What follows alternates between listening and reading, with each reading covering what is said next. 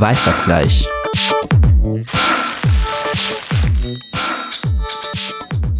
schon da? Kann man euch hören? Ich sitze schon wieder genau. falsch, genau. glaube ich. Wir müssen alle jetzt erstmal eine Position finden, in der wir uns wohlfühlen. Beim Anfang. Ja.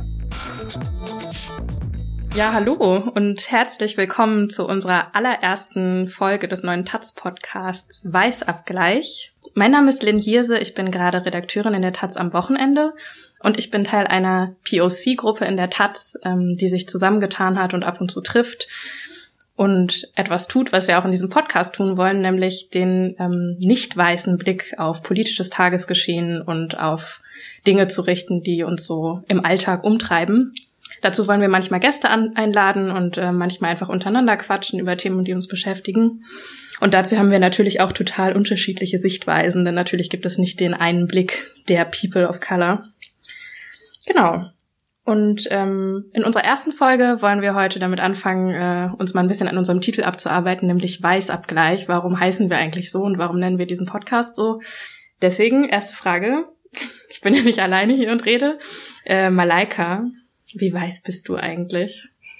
Uh, sau schwierige Frage. Ähm, ja, Malaika Ribusumwami mein Name. Ich arbeite als Redakteurin im Ressort für Gesellschaft und Medien bei Taz 2 und ich bin irgendwie im behüteten, schönen, kleinen Baden-Württemberg groß geworden, in einer sehr weißen Familie. Und ich glaube, es war einfach immer so, ich war einfach immer da. Und irgendwie habe ich, glaube ich, eher daran gearbeitet, einfach dazuzugehören, anstatt mich mit mir selber auseinanderzusetzen, was denn eigentlich für mich gut wäre oder was, was ich gerne hätte, was andere Leute zu mir sagen oder was sie, mhm. was ich möchte, was sie nicht sagen. Und mittlerweile denke ich mir, ich bin einfach gar nicht weiß. Also so nichts, nichts in mir so recht ist es irgendwie. Ne? Also klar, so meine Familie in ähm, Ostafrika würde jetzt sagen so, haha, so du bist so die voll die deutsche Kartoffel. Aber ähm, hier so denke ich mir, nee, ich habe irgendwie, ich habe einfach einen anderen Hintergrund und das finde ich super und das ist gut und richtig so und den will ich auch ausleben und ähm, ich will nicht mehr in eure Schubladen gesteckt werden und ich will mich auch selber nicht in eine Schublade stecken. Also eigentlich möchte ich gerne, egal mit wem ich spreche, jeden Tag sagen, mich anders bezeichnen können oder was anderes sagen, so. Ja. Ich will. Gab's für dich eigentlich einen Moment, ähm, ja, so einen Turning Point? Ich bin übrigens Jasmin Kalerikal. Hallo. Die unbekannte Stimme aus dem Aufnehmen. Genau, ich arbeite im Berlin-Teil der Taz. Ähm, Weiß ich, um ehrlich zu sein, nicht. Ich glaube, es hat schon extrem viel so mit dem Auszug von zu Hause zu tun gehabt. Ich habe hier auch zum ersten Mal dann mit einem Teil meiner ähm, Familie von meinem Vater zusammengelebt. Also meine Tante wohnt in Berlin. Und auch so ein bisschen mit dem näheren Kontakt zu meiner Cousine ist mir so ein bisschen bewusst geworden, wir sind ja beide aus einer sehr ähnlichen Konstellation groß geworden. Ihre Mutter kommt die Schwester von meinem Vater kommt aus, aus Afrika, ihr Vater kommt aus Norddeutschland. Und sie setzt sich aber total anders mit ihrer Herkunft auseinander. Ne? Sie geht auf eine oder ging auf eine zweisprachige Schule, Deutsch-Französisch, hatte da enorm viel Kontakte mit, mit Leuten, die eben ähm, ja Backgrounds aus anderen Ländern haben. Sie hat viel mehr Kontakt als ich zu unserer afrikanischen Familie gehabt und ich glaube, so mit diesem Kontakt und so die andere Seite mal noch näher zu haben, ist mir ist mir auch erstmal bewusst geworden, dass es mir wichtig ist. Ich finde immer so spannend bei solchen Geschichten, wenn man wenn man diese persönlichen Erlebnisse erzählt, die auch schon in der Kindheit das ausgemacht haben, dass man das ja erst rückblickend ganz, ganz anders reflektiert. Also das ist ja auch das, was du sagst, oder? Also so dieses, früher wollte man halt einfach dazugehören also das kann ich auf jeden Fall für mich auch sagen, dass mir das auch so ging und dass mir das zum Teil auch immer noch so geht. Ich weiß nicht, wie das bei dir war. Äh, ein bisschen anders. Ich bin ja in so einem Plattenbauviertel aufgewachsen und da haben sozusagen für uns gab es damals eigentlich nur Deutsche und Ausländer und das war ganz klar, wir sind die Ausländer.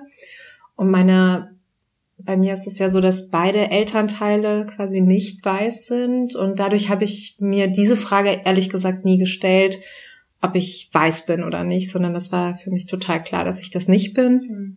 Aber ich kann das auf jeden Fall auch bestätigen, dass man so ganz vieles überhaupt nicht reflektiert. Also ich habe auch zum Beispiel nie über Rassismus gesprochen in der Kindheit oder Rassismus benannt, sondern es gab für mich Situationen, die sind gut und manche, die haben sich nicht gut angefühlt, aber ich konnte die überhaupt nicht einordnen und erst im Rückblick würde ich sagen, ja, das, da habe ich Rassismus erlebt, da hast du dich nicht gut gefühlt und so, aber das hätte ich in diesem Moment als Kind überhaupt nicht benennen können. Es ist ja auch irgendwie total anstrengend. Ne? Also ich empfinde das manchmal als anstrengend, wenn auch ich heute Menschen darauf aufmerksam machen möchte, dass mir es ist ja meistens deren Einkategorisierung, die mir nicht passt. Deswegen finde ich es für mich mittlerweile einfacher, dadurch, dass ich mich damit auseinandergesetzt habe und einfach so das Gefühl habe, so, mir ist mein Background wichtig und ich passe mich nicht mehr euch an, sondern ich möchte irgendwie für mich was finden. Und gleichzeitig finde ich es immer noch anstrengend, weil ich mir denke, am Ende des Tages versucht ihr alle mich in irgendeine eurer Schubladen zu stecken, aber mir ist das eigentlich gar nicht so wichtig. Und dann gibt es die Kategorie von Leuten, denen es egal ist, wie sie mich bezeichnen oder die darüber nie nachdenken würden. Und dann gibt es die Leute, die da ganz viel drüber nachdenken, die dann aber auch gerne möchten, dass ich mich mit der Beschreibung bitteschön wohlfühle, die sie mir mhm. geben. Ja. So. Das ist schon ein bisschen übergriffig, finde ich. Ja, total. Ja, voll. Aber gleichzeitig, finde ich, muss man aber auch erstmal dahin kommen, dass man so dieses Selbstbewusstsein entwickelt, ähm, sowas dann auch zu kommunizieren und irgendwie dann zu sagen, hey, stopp, das ist halt übergriffig. Also ich finde gerade auch in Beziehungen, die zum Beispiel nicht also wenn es so ist, dass das irgendeine fremde Person auf der Straße macht und das einen nervt oder so, finde ich, ist es ja auch was anderes, als wenn zum Beispiel das in der eigenen Familie oder unter Freunden oder so passiert. Also für mich hat das total viel, oder ist das auch immer noch ein Prozess des ständigen Reflektierens und je nach Laune und je nach, ähm, weiß nicht, Tagesform oder so bin ich manchmal voll in der Lage, dann da so reinzugehen und dann versuche ich manchmal so diplomatisch damit zu sein und manchmal sage ich einfach, weißt du was, das ist totale Scheiße, so, also so, wir sind Freunde und ich habe irgendwie, ich, ich verstehe, dass wir irgendwie anders miteinander reden, aber gleichzeitig will ich doch gerade dann, dass du irgendwie mit Dingen sensibel bist, die ähm, mich auf, auf total vielen Ebenen verletzen. Was aber, glaube ich, auch daher kommt, dass wir da lange einfach nie drüber geredet haben. Ja, und das sind so eigentlich die anstrengendsten Begegnungen, weil man sich so denkt, man kann jetzt nicht komplett vor den Kopf stoßen und und gleichzeitig frage ich mich immer wieder so, oh Gott, ist es mir das jetzt wert? Also ich war vor ein paar Monaten auf dem 30. Geburtstag von einem Freund, von meinem Freund in Bayern. Tut mir leid, das Klischee muss ich jetzt auspacken, es war in München. Und ähm, der dann irgendwie meinte aus irgendeinem random Gespräch heraus, ja, wann denn bei uns das erste Mischlingsbaby kommt.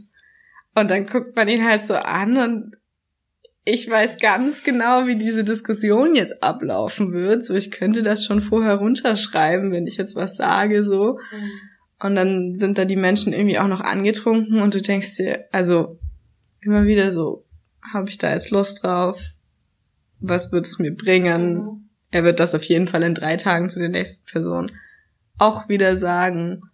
Dann denke ich mir danach so, du dumme Nuss, natürlich musst du was sagen, so für dich und irgendwie auch für wahrscheinlich die nächsten zehn Leute, zu denen er das irgendwie sagt. Aber ich finde das auch, was du gesagt hast, Lynn, das ehrlich gesagt am schwierigsten, wenn das Personen sind, die dir nahestehen, Dinge zu thematisieren. Weil dann hat man so das Gefühl, einerseits möchte man ja mit Personen, die einem nahestehen, genau solche Sachen teilen können. Und gleichzeitig hat habe ich dann zumindest immer Angst, äh, auch so einen Kalder so zwischen zu hauen und mhm. zu sagen, dass, dass die andere Person verletzt ist. Dabei ist das ja eine ganz komische Herangehensweise. Also ja. wenn mich etwas verletzt und ich das sage, dann verletze ich ja nicht die andere Person damit, Total. indem ich das ausspreche. Aber in meinem Kopf ist das bis heute immer noch so drin, dass mir das dann manchmal schwerfällt. Ja, und das beschäftigt mich irgendwie in letzter Zeit total viel, auch diese Frage nach, dass ich selbst in diesen Situationen eigentlich immer diejenige bin, die so das Gefühl hat, sie trägt die Verantwortung dafür, wie jetzt das ausgeht oder wie das läuft. Und oder wie du gerade gesagt hast, Malaika, so dieses, wenn man dann nichts sagt, dann denkt man sich auch so, oh, ich dumme Nuss, natürlich hätte ich was sagen sollen. So, das ist ja so ähnlich wie, keine Ahnung, also kann man ja zum Teil auch, finde ich, auch so äh, Sexismusgeschichten mhm. oder sowas übertragen, dass man manchmal dann sich selber so denkt, boah, ich hätte mich anders verhalten müssen, ich hätte was sagen sollen und so. Klar hätte das man hätte ich sollen. Dem sagen sollen. Genau. Das und das, so, das, das so fällt einem dann irgendwie drei Stunden später ein, wenn man, wenn man schon irgendwie ins Bett gehen will oder so und sich dann die ganze Zeit noch so im Hinterkopf oder so den, also so den Kopf zerbrochen hat.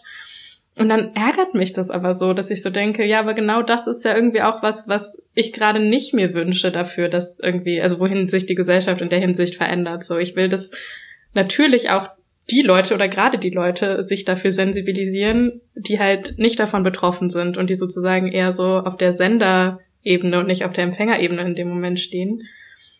Und ich meine, das sind ja Debatten, die man auch schon oft geführt hat, finde ich. Ne? Also so diese Frage, wer ist in der Verantwortung, Dinge zu erklären? Und zum Beispiel ja. auch sowas, worüber wir bei der Entstehung dieses Podcasts geredet haben, dass wir gesagt haben, wir wollen jetzt nicht der Erklärbär-POC-Podcast werden, wo wir uns jede Woche hinsetzen und sagen, ach, da haben ja die, die meisten Zeitungen irgendwie voll Scheiße drüber geschrieben. Jetzt erklären wir euch mal, äh, wie man das eigentlich aus einer diverseren Perspektive oder sowas äh, verstehen sollte. Ja, das, was du so ein bisschen mit ähm, Verantwortung oder was, ne, was man hätte sagen sollen. Ich denke mir dann gleichzeitig so, ich möchte jetzt nicht eure Quotenschwarze sein, die sagt, okay, das hat mich jetzt gestört und dann kommt ja irgendwie sofort auch die Rückfrage, ja, was wäre dann besser gewesen und dann antworte ich in dem Moment ja für mich so. Also das, natürlich macht es das auf jeden Fall schon mal besser, von People of Color zu sprechen, anstatt irgendwie jetzt mal, um das ganz extrem zu nehmen, das N-Wort zu benutzen. Aber trotzdem möchte ich nicht diejenige sein, die sagt, diese Bezeichnung ist für jede Person auf dieser Welt passend, hm. sondern eigentlich will man ja nur ein Gefühl dafür geben, sensibel zu sein und vielleicht auch einfach sonst nachzufragen in dem Moment ja. und irgendwie eine Art Umgang zu gewinnen. Aber ich möchte kein, kein Regelwerk vorgeben, weil ich jetzt diejenige war, die gesagt hat, so, das hat mich gestört und das wäre besser. Und gleichzeitig habe ich das Gefühl, dass das Menschen, wenn ich mich beschwere, wenn ich eine Reaktion gebe, ähm, das von mir erwarten und nicht so richtig dann abstrahieren können, was ich meine, dass sich nicht jeder unter einem Sammelbegriff sieht. So. Ja, mich, äh, das wollte ich dich davor schon fragen, weil du hast am Anfang gesagt, du hättest gern die Freiheit, dich jeden Tag anders bezeichnen zu können. Ähm, wie, welche Begriffe funktionieren denn für dich? Ich weiß auch nicht. Ich finde, so, es funktioniert so vieles. Also so irgendjemand, wer war denn das? Ich glaube, mein Patenkind hat irgendwann gesagt, so, ähm, hat mich beschrieben, das hat mir dann die Mutter danach erzählt und war so, ähm, ja, meine Patentante, die, die ist ganz international. Und das fand ich auch so. Also ich fand das einfach großartig. So. Und da kommt ja sonst keiner drauf. Und ich meine, dann läuft da so ein dreijähriger Stepski rum. Ähm, ich finde einfach, ich kann mich bezeichnen, wie ich möchte. Und dafür möchte ich dann aber auch Respekt bekommen. Also dann möchte ich, dass es akzeptiert wird, so von, von jedem, wie ich mich ausdrücke. Ähm, Deswegen würde ich sagen, es gibt nichts, was für mich nicht funktioniert, wenn jemand so über die Straße läuft und mich irgendwie Mischling nennt oder also bei Afrikanerinnen stellen sich bei mir auch irgendwie alle Nackenhaare auf. Das ist dann so diese typische Aussage, so sprichst du auch Afrikanisch, da kriege ich schon zu viel. Aber ähm, also mir sind ja dann so Menschen auch viel sympathischer, die vielleicht einfach nochmal nachfragen. So finde ich vollkommen legitim, wenn sie irgendwie aus dem Gespräch heraus sagen, so, hey, ich bin verunsichert, so, wenn ich jetzt über dich spreche oder dich anspreche oder wie auch immer, wie würdest du denn gern angesprochen werden wollen, ist äh, auch vollkommen in Ordnung. Ich finde das sehr also, gut.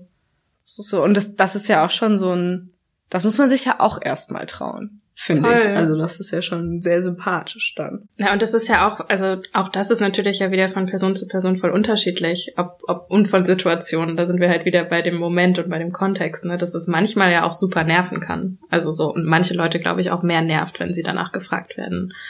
Aber gibt es denn, also wenn ihr über euch sprecht, ist es dann für euch so ganz eindeutig, was, was ihr sagt, Person of Color oder ich weiß nicht, ist es noch ein Findungsprozess oder ist es euch ganz bewusst? Also ich, ich weiß gar nicht, wann es Situationen gibt, in denen ich das Wort überhaupt benutzen müsste. Also das passiert irgendwie gar nicht so oft, finde ich. Also so, dass ich über mich rede und dann sage, ich bin eine Person of Color, kommt ja im Prinzip nie vor. Ja. Also oder fast nie.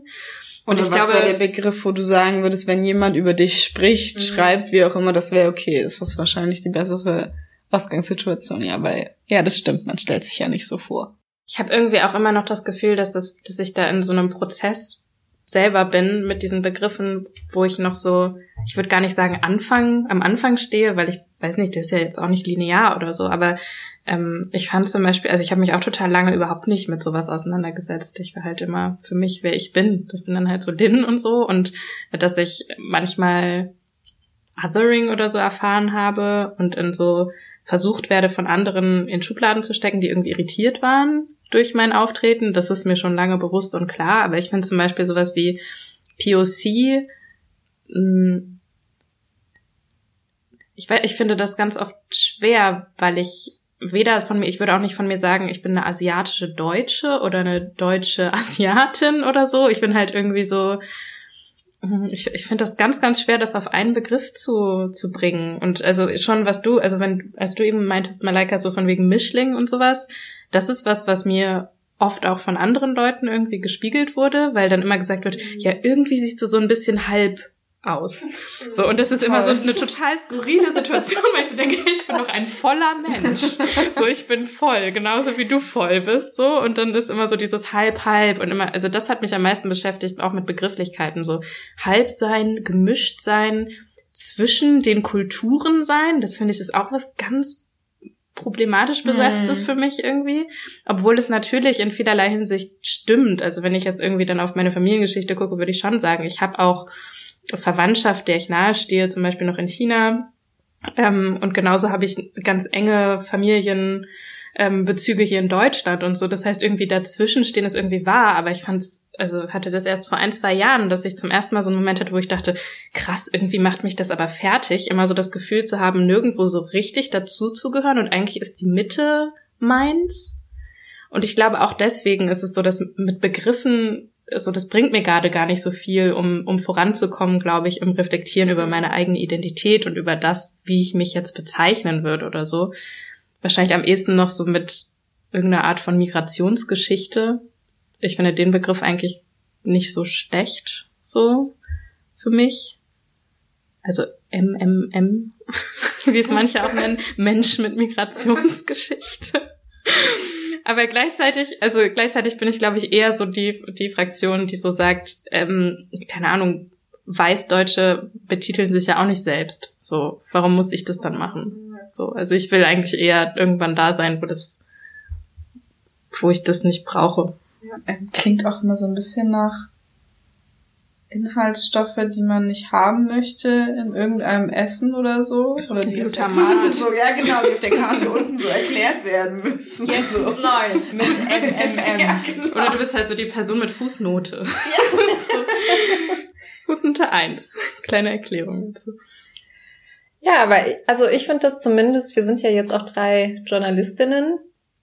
Ich finde es zumindest in, in diesem Kontext total wichtig, sich mit diesen Begriffen auseinanderzusetzen, was mhm. funktioniert und was nicht. Weil klar, im Privaten kann man halt ausmachen, wie man sich bezeichnen möchte und äh, wie nicht. Aber ich denke, im Journalismus ist es schon wichtig, auch so ein Regelwerk zu haben. Gerade weil man ja auch sehr wir haben das ja auch jetzt irgendwie in dem Gespräch gemerkt, dass es halt irgendwie unterschiedliche Erfahrungen gibt, die man macht und an welchem Punkt man ist. Ne? Linda, das hast du auch gesagt, dieses, es ist ja auch nicht linear. Ich hab, bin so viele, durch so viele Phasen gegangen, ähm, so identitätsmäßig. Mhm. Ähm, und habe auch das Gefühl, irgendwann hab, war ich auch an dem Punkt, wo ich dachte, jetzt habe ich es abgeschlossen und ja. jetzt würde ich eher sagen, ich weiß, ich habe es nie abgeschlossen. Es wird wahrscheinlich immer weitergehen. Und ähm, ja, also deswegen finde ich sozusagen auch, ich habe mich auch lange nicht damit beschäftigt, wie ich mich bezeichnen möchte. Ich habe eher, dadurch, dass das bei mir immer so ganz klar war, man ist nicht deutsch, mhm. äh, habe ich bis heute eigentlich immer Schwierigkeiten, wenn mich jemand als deutsch bezeichnet, was ja total komisch ist, weil ich habe ja auch eine, also mittlerweile habe ich auch einen deutschen Pass und so. Ähm, aber ich glaube einfach, weil das so konträr zu dem steht, was in meiner Kindheit war und wie ich mich identifiziert habe, ist es für mich immer noch so ein Fremdgefühl. Ja. Und es ist auch für mich nicht so ganz selbstverständlich, weil ich merke das ja auch immer, selbst wenn ich im Ausland unterwegs bin, sieht mich ja keiner als Deutsche. Mhm, ja. Also ich denke dann auch immer so, ja klar, ich kann mich jetzt in einer Diskussion hier hinstellen und sagen, ich bin Deutsche. Aber ehrlich gesagt, es, es ähm, stimmt überhaupt nicht mit meiner realen Erfahrung überein. Deswegen ist das für mich so ein sehr technischer Begriff. Also da würde ich sagen, ja, ich bin deutsche Staatsbürgerin. Vielleicht brauchst du mehr noch so einen Allmann-Style. Vielleicht ist, ist, ist, einfach dein Look nicht so deutsch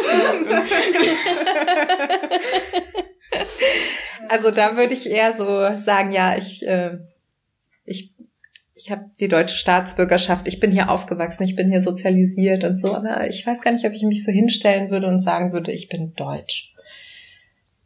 Ich würde da gerne mal noch was dranhängen. Und wenn es nur wäre.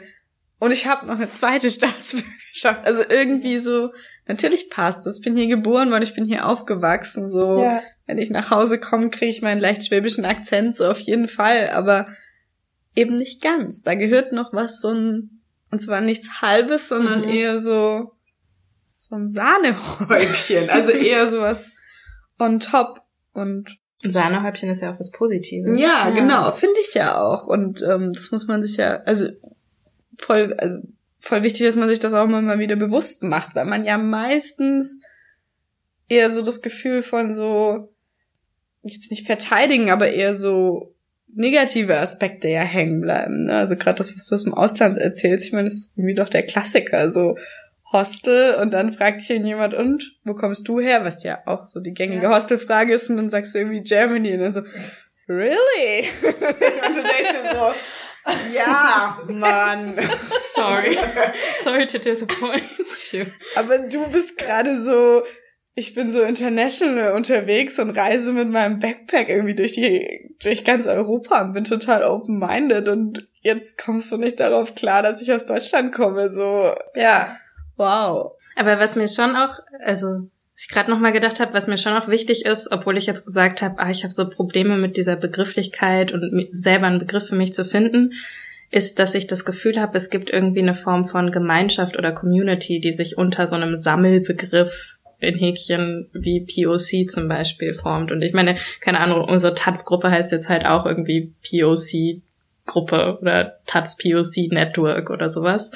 Und dann kann man sich streiten, ob diese Zuschreibung für uns alle funktioniert. Und das ist bestimmt nicht für jeden Einzelnen von uns so, dass wir uns darin so sehr wiederfinden. Aber am Ende finde ich dann schon auch, auch sowas wie jetzt einen Podcast mit euch aufzunehmen und irgendwie Erfahrungen von euch zu hören, die ganz anders sind als meine, aber trotzdem irgendwie dazu passen, eben nicht weiße Erfahrungen gemacht zu haben, ähm, tut auch irgendwie gut. Und ich glaube, das ist was, was ich dann an so einem Begriff doch wieder schätze und wo ich manchmal, dann sind wir wieder beim sich irgendwo zugehörig fühlen, glaube ich, ähm, wo ich manchmal denke, dass, dass, dass es auch gut tut, ähm, mit solchen Zuschreibungen zu arbeiten und immer wieder zu überlegen, wer ist das Wir dahinter, wen schließt das ein und wen nicht, wann ist es vielleicht auch gut, wenn es nicht alle einschließt, so. Ja. Ja, absolut. Also ich mag den Begriff auch, Person of Color, weil, ja, wie du gesagt hast, weil es ein solidarischer Begriff ist, ähm, der quasi einfach solidarisch mit Leuten, die halt Rassismus erfahren haben. Und das finde ich ist für mich auch was Gelebtes. Also ich habe schon immer das Gefühl, dass ich äh, mit anderen Person of Color über bestimmte Themen auch anders sprechen kann, weil ich bestimmte Erfahrungen zum Beispiel voraussetzen kann. Ja. Und ähm, dadurch finde ich auch, dass es dafür einen Begriff gibt, dieses Connecten, was so passiert, ähm, dass es dafür einen Begriff gibt, finde ich gut. Und das Einzige, was ich bei dem immer so schwierig finde, ist, dass der so aus dem akademischen Kontext kommt und dann ist ein englischer mhm. Begriff mhm. und ja, und da finde ich das immer, gerade wenn man jetzt nicht nur ein ähm, akademisches Umfeld um sich herum hat, dann finde ich das total schwierig. Manchmal, ich weiß, dass es bestimmte Situationen gibt, wo ich diesen Begriff niemals benutzen mhm. würde, weil ich sonst das Gefühl hätte, ich bin jetzt super posch. Ja. ja, voll. Oder wenn man weiß, dass man Leute damit einfach nicht abholt, ne? Also, ja. also man ist auch wieder beim journalistischen Arbeiten, aber ich finde genauso ja. im privaten Umfeld, ich würde vor meinen Eltern auch nie von Person of Color sprechen. Ja. Also ich glaube so, natürlich könnte ich denen das dann erklären, aber das finde ich irgendwie skurril. Das ist so, als würde ich ähm, eine Sprache benutzen, eine Fachsprache oder wie auch immer und finde damit auch so ein gewisses Ausschlussverhalten äh, irgendwie so an den Tag legen. Ja, und dann ist es so, dann erklärt man so, ne? Dann ist man ja. in so diese Erklärbärrolle und es gleichzeitig stößt, also man stößt vielleicht nicht so richtig vor den Kopf, aber man macht schon so deutlich, ich kenne das, ich kannte den Begriff, so für mich ist das geläufig und du hast keine Ahnung gehabt, so. Ja. Ja, und ich glaube halt auch, dass man ja gerade im familiären oder ähm, im familiären Bereich oder bei Freunden ja ganz viel auch kommunizieren kann, ohne dass man diese Begriffe braucht. Also ja. so das hast ja. du ja auch gesagt, ne? Ich muss ja nicht irgendwie sagen, hallo, ich bin Lynn, ich bin Person of Color.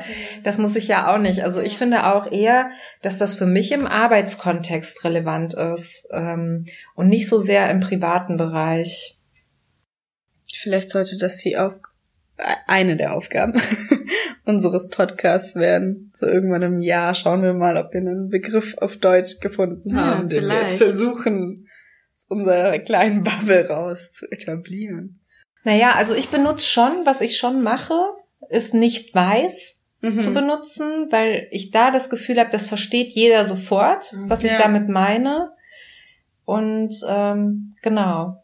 Und da ist es natürlich ein bisschen unschön, dass es so eine Negierung ist mhm. und nicht mhm. so etwas, was so ein so empowernd selbst bezeichnet. Aber es ist ja auch genauso. Also es ist ja nicht so, dass ich denke, ich bin nicht weiß, sondern andere sehen mich und denken, sie ist nicht weiß. Ja. Mhm. Und insofern passt das. passt ganz gut. Passt auch zu unserem Namen. genau, Weißabgleich. Falls ihr es vergessen habt, unser Podcast hat. Ja, aber also da bin ich auch gespannt tatsächlich, wenn wir dann auch mal zum Beispiel Gäste einladen oder halt einfach andere Leute hier zu Wort kommen im Podcast oder gerne auch, also ihr könnt euch natürlich auch beteiligen und uns äh, Feedback schicken und Zuschriften schicken, falls ihr gute Ideen habt für einen perfekten Begriff und so nehmen wir das natürlich entge äh, entgegen gerne. Also was mich noch interessieren würde, Malaika, ist, du hast ja selber gesagt, ähm, du kannst dich ja auch als schwarz bezeichnen. Ähm, und das ist für mich zum Beispiel ein Begriff, bei dem ich mich, bei dem ich total unsicher bin, weil in der Rassismusforschung sagt man ja immer so, es gibt weiß und schwarz und mm. dann mhm. sind das halt Machtverhältnisse und insofern könnte ich mich auch als schwarz bezeichnen. Ähm, aber ich habe halt immer das Gefühl, das ist einfach besetzt im Alltagssprachgebrauch für Menschen mit einem Afro-Background. Ja. Und dann will ich da sozusagen einfach nicht reingehen. Wie siehst du das? Findest du, ich könnte mich als schwarz bezeichnen? Ja. das war ja einfach. Aber ich finde ja auch, du könntest ja auch irgendwie blau-weiß gestreift gepunktet sein. Keine Ahnung. Also ich, also ich finde das super wichtig, auch wenn, also mit welcher Argumentation dürfte ich dir das verbieten? Findest du, jeder hat das Recht, sich irgendwie zu bezeichnen? Weil ich finde schon, dass es da Grenzen gibt, oder? Also, können, also so eine, wenn jetzt eine weiße Person, eine wirklich weiße Person kommen würde und sagen würde, ich bin schwarz, dann hätte ja, ich ein okay, Problem da, damit. Ja, ich auch. Okay, da gäbe es dann eine Ausgrenzung. ja, das stimmt. ja, aber jetzt in diesem in diesem Raum von irgendwie mal wieder der Begriff People of Color, so in dieser Gruppierung, würde ich jetzt nicht ähm, mit so einer dunkel schattierten Palette rumlaufen und irgendwie sagen, so ab einem gewissen sehr dunklen Hautton darfst du auch sagen, du bist schwarz. Das finde ich ist dann wieder so eine, ja, das ist dann wieder so die Schublade, über die ich mich mein Leben lang dann irgendwie aufrege, wo andere mich reinstecken, so. Also, ich glaube schon, dass ich persönlich tatsächlich vielleicht auch relativ streng bin im Ver gleich mit anderen Menschen. Also ich reagiere da schon auch irgendwie allergisch drauf, wenn ich so das Gefühl habe, nee, sorry, aber diesen People of Color, also diesen Safe Space, da gehörst du irgendwie nicht rein, so. Ähm, so, weiß ich nicht, das dritte Kind, was einfach nur als einzige Person nicht die ganz hellblauen, äh, blonden Haare hat, sondern eher dunklere Haare und mir dann erklären will, ich habe auch schon mal Rassismuserfahrungen gemacht, da denke ich mir dann auch so, nee, du nicht. Also da werde ich dann schon vielleicht strenger, aber ansonsten finde ich nicht, dass ich dir das wegnehmen darf.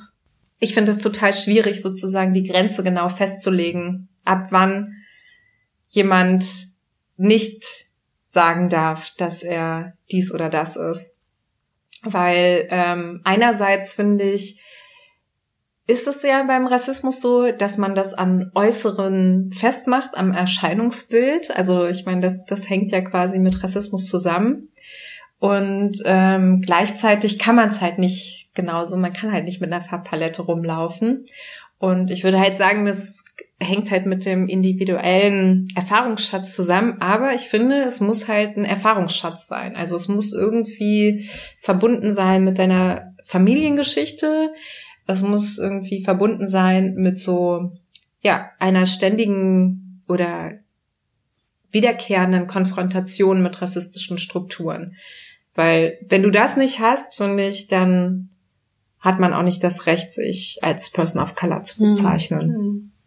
Ja, ich habe also so mit diesen äußerlichen, mit dem äußerlichen Erscheinungsbild, das war für mich immer relativ deutlich bis so vor ein paar Jahren mir dann auch bewusst geworden ist, es gibt halt dann doch noch andere Faktoren. Ja. Ja, also ich finde auf, auf jeden Fall äh, Sprache ähm, oder ob man, ich würde sagen, Sprache ist ein ganz, ganz ähm, relevanter Teil sogar. Also ich würde sagen, wenn ich auftrete ähm, und mich gut artikulieren kann, dann komme ich eigentlich aus also es sei denn, ich stehe jetzt Neonazis gegenüber, aber ich komme aus allen Situationen schnell raus. Also auch wenn mich jetzt erstmal, weiß ich nicht, man kommt in eine Polizeikontrolle und dann wird man vielleicht am Anfang ein bisschen abfällig behandelt, aber sobald ich dann irgendwie quasi schon mit einem gewissen Auftreten dann reagieren kann, dann kann das ganz schnell switchen. Und das, glaube ich, macht einen totalen Unterschied, wenn du dann halt jemand bist, der der deutschen Sprache noch nicht, also die nicht gut spricht oder das überhaupt, überhaupt nicht sprichst, weil es nicht deine Muttersprache ist oder warum auch immer. Ähm, oder du mit einem starken Akzent sprichst, dann wirst du auch total anders behandelt. Also dann kann die gleiche Situation ganz anders ausgehen. Ja. Und das finde ich ist dann ja eher wieder ein Link zu irgendwie sowas wie, was projizieren Leute für einen Bildungsgrad auf dich und für eine Artikulationsfähigkeit. Ja. Und es ist dann auch wieder so eine Milieufrage. Also dieses, es ist, finde ich auch so dieses krasse Abwägen zwischen, was wird ähm, Menschen, die auf der Straße irgendwie um Geld betteln, ähm, zum Teil an den Kopf geworfen oder was wird über die gesagt im Verhältnis zu, was wird auch mal über mich rassistisches gesagt, wo ich aber, wie du auch sagst, also wo ich, sobald ich signalisiere, hey, ich kann mich da aber wehren oder ich muss es gar nicht signalisieren, weil ich vielleicht schon was ganz anderes ausstrahle, weil ich vielleicht anhand meiner Kleidung und meines Auftretens schon viel angepasster bin an, an irgendwie so ein Mainstream oder so. Ähm, da mache ich ja ganz, ganz andere Erfahrungen mit. Ja, also das ist mir auch zum Beispiel total bewusst geworden. Ich war äh, irgendwann mal bei meinem Vater zu Besuch und hatte dann noch so eine alte Chicago Bulls Jacke, weil ich bin so früh mit zu Beckys und sowas rumgelaufen. Und ähm, hatte die dann halt angezogen und bin dann rausgegangen und da war ich halt auch irgendwie, äh, weiß ich nicht, Mitte 20 oder so. Und das war für mich schon ein Alter, wo ich nicht mehr so stark in Polizeikontrollen gegangen äh, gekommen bin. Also das war so, finde ich, eher so in der Jugend und so was total Wiederkehrendes bei mir. Und ich glaube aber auch mit der Veränderung des Kleidungsstils hat sich das bei mir total verändert, wie oft ich angehalten mhm. werde. Und da ist mir das total bewusst geworden. Da bin ich dann mit so einer Jogginghose rausgegangen und einer Bullsjacke und dann zack, ja. wurde ich einfach angehalten. Ja, klar. Und ich meine, natürlich heißt das trotzdem ja nicht, dass du dann irgendwie, dass du äh, dir sozusagen deine Haut ausziehen kannst oder dass du keine Rassismuserfahrung mehr hast oder so, ne, wenn du Nein, anders kleidest, ne? Aber, Aber es ist schon, finde Das ich, ein beeinflusst den. Grad, würde ich sagen. Ja. Ich glaube, ich finde, also gerade bei solchen Gedanken denke ich auch immer, ich finde es halt auch super wichtig und dann ist man wieder zurück bei dieser Gruppe oder bei diesem sich zugehörig fühlen zu diesem POC-Club oder so, ähm, sich selber immer wieder so sehr zu reflektieren. Also so nicht nur in der eigenen ähm, Verortung von der eigenen Identität, so wer will ich sein und wie will ich mich nennen und wie will ich gelesen werden, sondern ja auch so im mal nach links und rechts um sich drum gucken und zu sehen, so was machen andere Menschen für Rassismuserfahrungen und wo gehöre ich dann irgendwie nicht dazu oder wo habe ich auch wieder mehr Privilegien. Ich würde schon sagen, dass ich ganz oft einfach so, wahrscheinlich auch durch so Dinge wie Kleidung, Habitus, Verhalten, Bildungsgrad, Sprache und so oft nicht so krasser Diskriminierung ausgesetzt bin, wie es andere Menschen sind. So und das ist mir irgendwie auch total wichtig für mich selbst, da nicht diesen Blick für zu verlieren und in dieser ganzen Debatte, die ja manchmal auch so von außen, finde ich, so übergestülpt wird, so von wegen, äh, alle reden immer über Identitätspolitik und jetzt geht's auf einmal ganz viel darum, wer bist du eigentlich und du als Mensch mit Migrationshintergrund und so. Ähm, da finde ich, geht das manchmal schnell, dass man den Blick dafür verliert. Hast du das Gefühl, dass du ähm, immer sofort so gelesen wirst als Mensch mit Migrationshintergrund oder ist das unterschiedlich? Ähm, also bis auf, da würde ich auch wieder differenzieren zwischen Leuten, die mich schon kennen, also Freunde und Familie und äh, Menschen, die ich noch nicht kenne. Aber ich werde schon, ich werde eigentlich nie als einfach Deutsch oder so gelesen. Ich werde immer als anders gelesen. Also nicht unbedingt Mensch mit Migrationshintergrund, aber anders. So. Und ich hatte eine Zeit lang hatte ich immer dann so die Gesprächsstrategie auf diese Frage mit, äh, woher kommst du denn und so, habe ich immer gefragt, was die denn denken, die Leute. Und ich habe mittlerweile, ich hätte, ich könnte eine ganze Liste schreiben. Also es ist so irgendwas Zentralasien, Usbekistan. Ich war schon, ich bin, ich bin Türkin, äh, Usbekin, Griechin. Ich bin aus Hawaii, ich bin irgendwie Koreanerin, Thai. Irgendwann hat jemand dann auch mal China gesagt, aber auch das stimmt ja eigentlich nicht. Also so, und wenn ich dann manchmal sage, na ja, meine Mutter kommt aus China und dann sozusagen, um diese befriedigende Antwort zu geben, ja. die eigentlich ähm, erwartet wird, dann ist immer, ach ja, also hätte ich erst nicht gedacht, aber jetzt so, wenn ich jetzt gucke, dann sieht man so schon. eindeutig. Sieht man schon. Kann man sehen. Und dann denke ich, okay, was siehst du denn jetzt auf einmal? Sozusagen, was du vorher, äh, wo du keinen keinen Plan von hattest oder so. Ja, das ist echt verrückt. Was macht dann dieses Ratespiel mit dir? Also so dieses Manchmal gibt's mir einfach ein bisschen Kontrolle über die Situation, glaube ich. Also Ja. ich habe das Gefühl, dass ich dann ein bisschen mehr mir Deutungsmacht zurück oder oder halt Kontrolle einfach geben kann, wenn ich zurückfrage und nicht einfach selber die Person bin, die jetzt darauf antworten muss, obwohl sie eigentlich gar nicht will. Weil irgendwie gibt mir das das Gefühl so, hey, die Person hat keinen Plan und redet jetzt dann irgendwie in der Gegend rum. Und ähm, das ist gar nicht immer so, dass ich das dann total furchtbar finde, weil ich bin ja nicht beleidigt, wenn jemand denkt, dass ich Griechin bin oder so. Also ich meine, warum Ja. nicht? Ist ja auch, Ja. also Ja. kann ja jemand schon denken. Aber ich will, glaube ich, einfach nur aus diesem Moment raus, in dem ich so konfrontiert werde immer mit, ja, jetzt sag doch mal. Also so, ich will halt die Antwort wissen. Und dann denke ich, ich will lieber die Person mit dieser Gegenfrage konfrontieren, damit sie selber nachdenken muss. Ja. Und vielleicht ist es dann so, also gar nicht so, dass ich die dann irgendwie aufklären will oder so, aber vielleicht ist es ja dann so, dass dieses Selbstnachdenken und Überlegen einen zumindest irgendwie auf diese Fährte bringt, hm, was habe ich denn eigentlich für Bilder in meinem Kopf? Also wenn ich dich jetzt angucke, so denke ich halt an Griechenland oder an Hawaii. Und ich glaube, in den seltensten Fällen ist das so, dass die Leute dann nach Hause gehen und hinterher sich selbst reflektieren und dann irgendwie überlegen, hm, warum habe ich jetzt so gedacht? Aber wieder zurück zu diesem Punkt von, naja, Selbstschutz und was tut mir selbst gut, ist das oft was, was mir gut tut. Die Frage einfach zurückzugeben. Ich, also für mich gab es so eine Situation, wo ich auch richtig gemerkt habe, dass in Deutschland Aufwachsen auch nochmal sehr special ist. Also als nicht weiße Person, weil ich weiß, ich glaube, ich war zwölf oder so, dann war ich das erste Mal in London.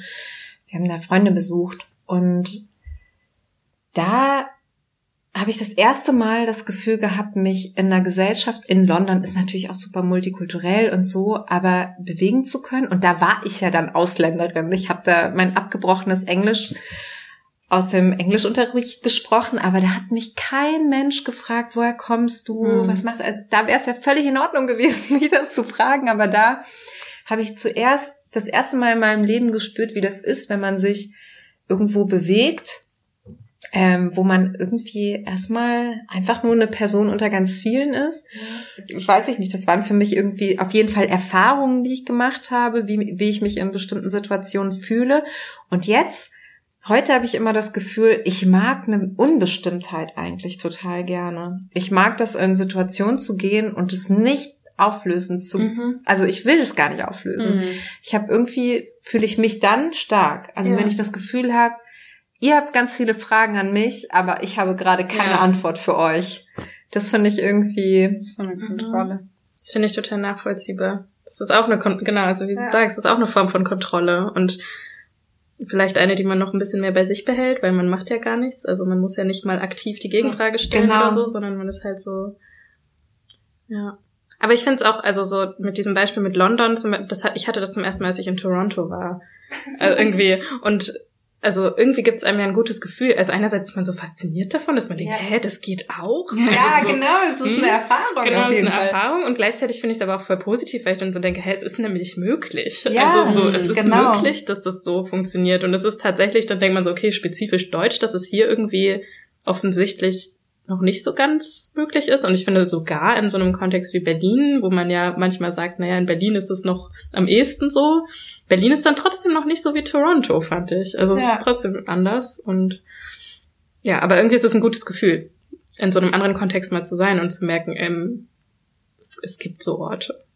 Ja, oder wenn du dann, wenn die Leute dich dann doch fragen, sie merken, du kommst nicht, aus London und jemand fragt, woher kommst du, dann sagst du aus Germany und die Leute fragen nicht mehr, aus welcher ja. Stadt fragen die dann plötzlich. dann ist man so, okay, ja. ja, kann ich auch sagen.